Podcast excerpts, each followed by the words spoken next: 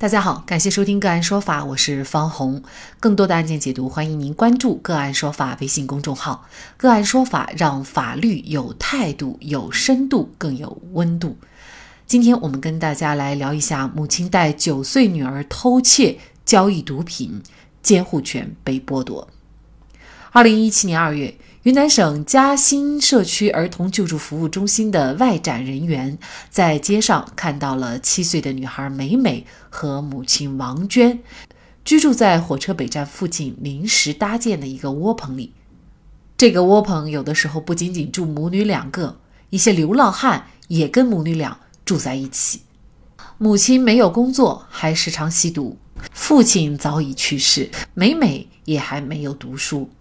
为了让美美能够过上正常的生活，受到教育，嘉兴工作人员就劝美美母亲把孩子送到服务中心接受照顾和上学，并建议母亲去戒毒。得知孩子有机构愿意无偿收留、提供吃住，并能够有书读，母亲王娟欣然同意。然而，她自己却不愿意去戒毒机构戒毒。美美来到嘉兴以后，因为第一次和母亲分开，非常不适应，尤其到了晚上会一直哭闹，说想妈妈，甚至哭个不停，任何人劝都不听。美美最终还是坚持和母亲过着街头流浪的生活，不愿意留在嘉兴。二零一七年十一月十六日，王娟因为吸毒被强制隔离戒毒两年，民警就将美美送到了嘉兴。然而，美美思念母亲心切，她离开嘉兴去找一位姓张的爷爷，让爷爷带着她去看守所找妈妈，却没有见到。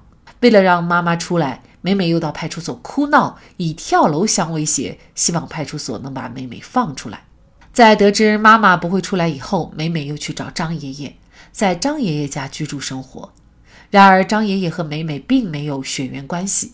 只是因为有一次，张爷爷看到美美在街上玩，还哭着找妈妈，就把美美带到自己的住处，给她买饭吃。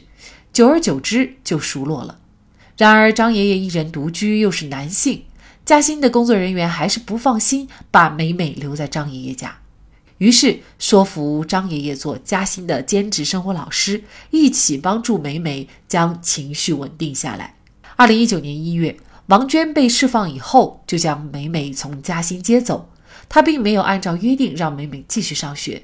从戒毒所出来的王娟，并没有改邪归正。很快，她再次因吸食毒品而被强制隔离戒毒。再次失去母亲的美美，又不情愿地回到了嘉兴，并且继续学业。在自己的不断调整下，她的学习成绩也从原来的跟不上，到能够取得较好的成绩。而在这期间，嘉兴的工作人员也经常会和美美谈心，了解她的思想状况以及成长经历，以便更好地帮助她成长。在二零一九年十一月的一次面谈中，社工从美美处了解到，美美以前周末会到爷爷家住，白天她在广场玩，到点吃饭就回爷爷家。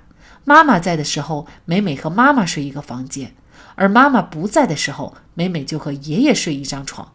社工进一步了解爷爷是否对他做过什么的时候，美美就没有回复。父亲死亡，母亲又被强制隔离戒毒，美美的生活将何去何从？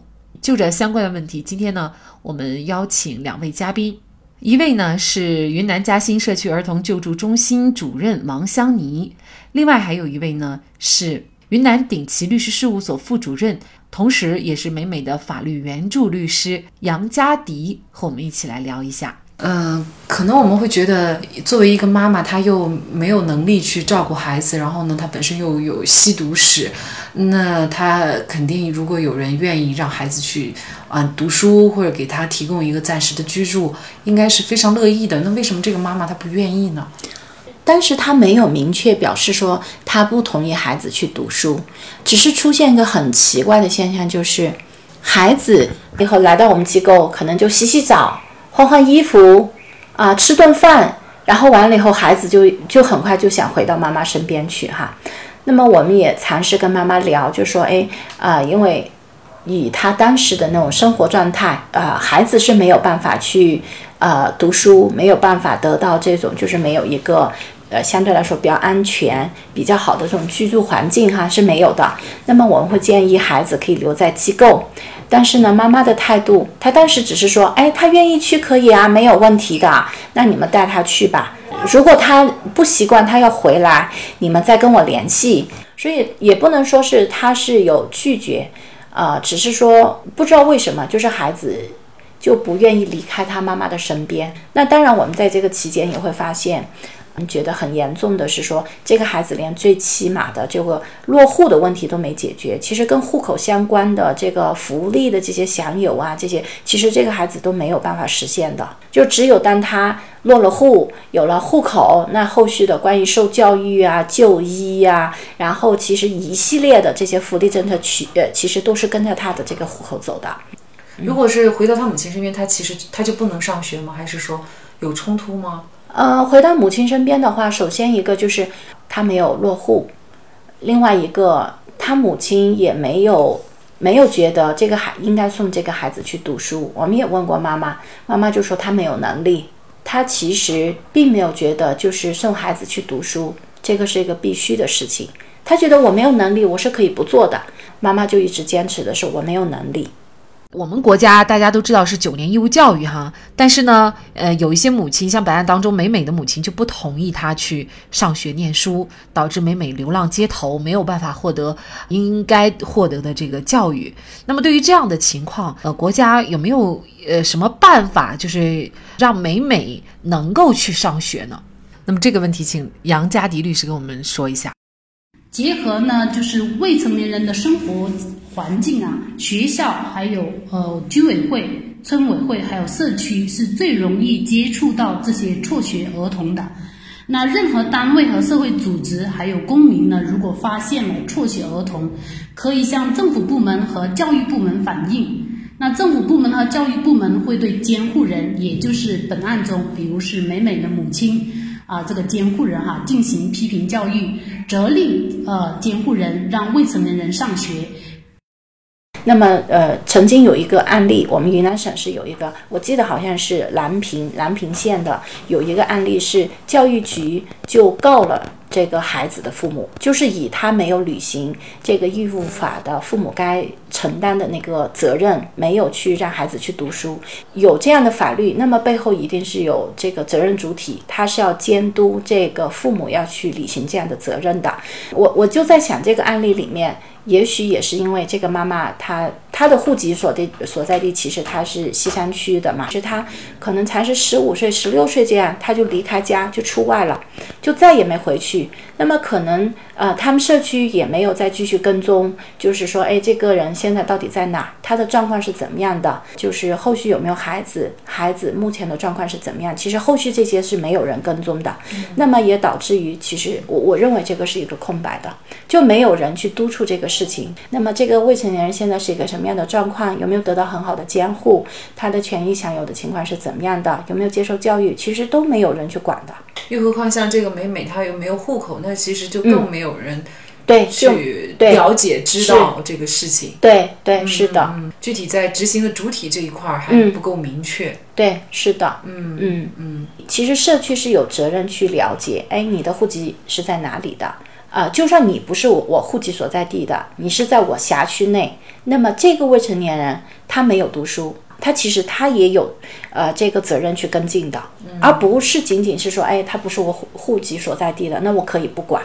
那么就会导致很多的孩子可能会处于这种空白地带。那像这个呃美美这种情况，尤其是她妈妈后来就呃反复的吸毒，然后被戒毒，爸爸又过世了。嗯。那在这种父母都不没有办法照顾他的情况下，那么他应该由谁照顾呢？啊，父母没有办法。承担这个监护责任，那么就是他的爷爷奶奶、外公外婆。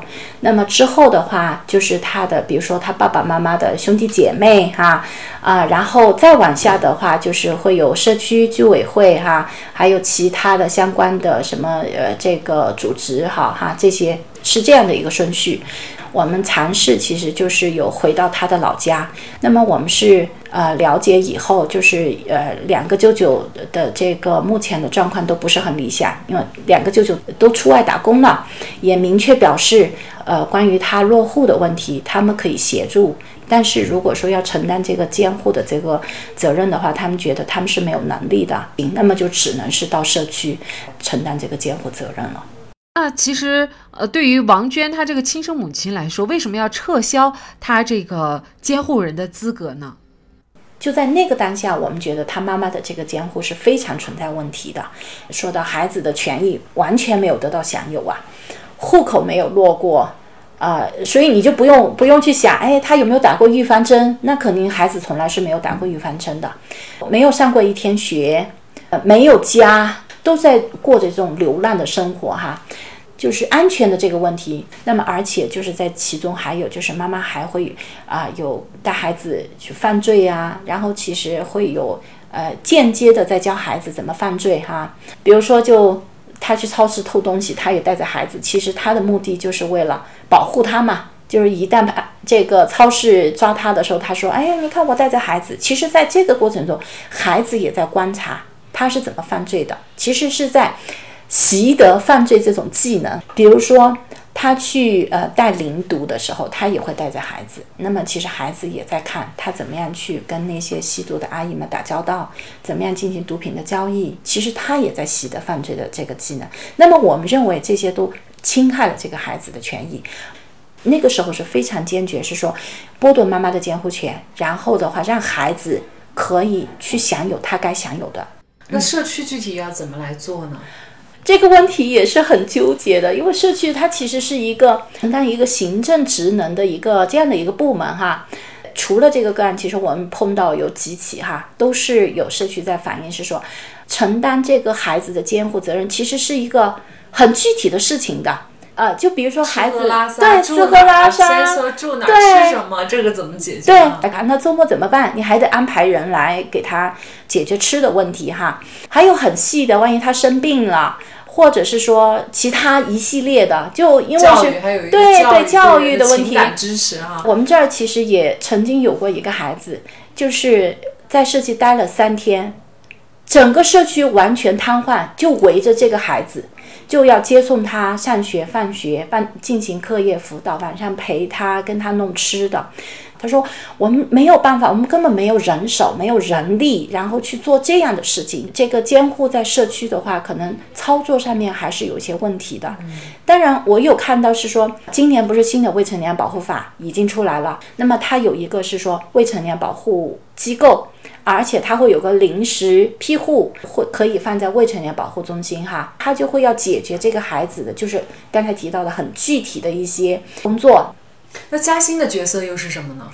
在美美的这个个案里面呢，嘉兴其实就是在充当新的未成年保护法里面的未成年保护机构的临时庇护的这个责任。